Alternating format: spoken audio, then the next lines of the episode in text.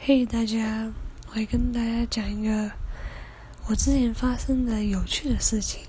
那时候我去跟我朋友玩水，然后那时候我们就想说，我们来玩真心话大冒险这样子。然后，反正我就大冒险输了嘛。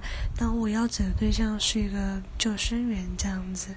然后那时候我就过去拍拍那个救生员，我就说：“哎，你这个……”就因为他有戴个渔夫帽这样子，然后我就问他说：“诶，这个渔夫帽在哪里买的？”然后你知道他下一句回我什么吗？他下一句回了我，他说：“哦，这我妈妈给我的。”啊然后我那时候我的小宇宙就整个震惊了，你知道吗？就是谁没有想到说那会是他妈妈给他的？反正我就是。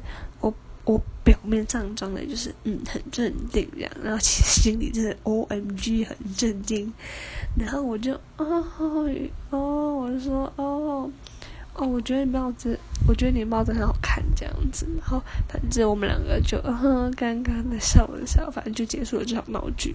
但我现在想起来，我还是觉得就是到底就是。他妈妈给他的，我觉得他妈给他帽子是还蛮不错看的啦。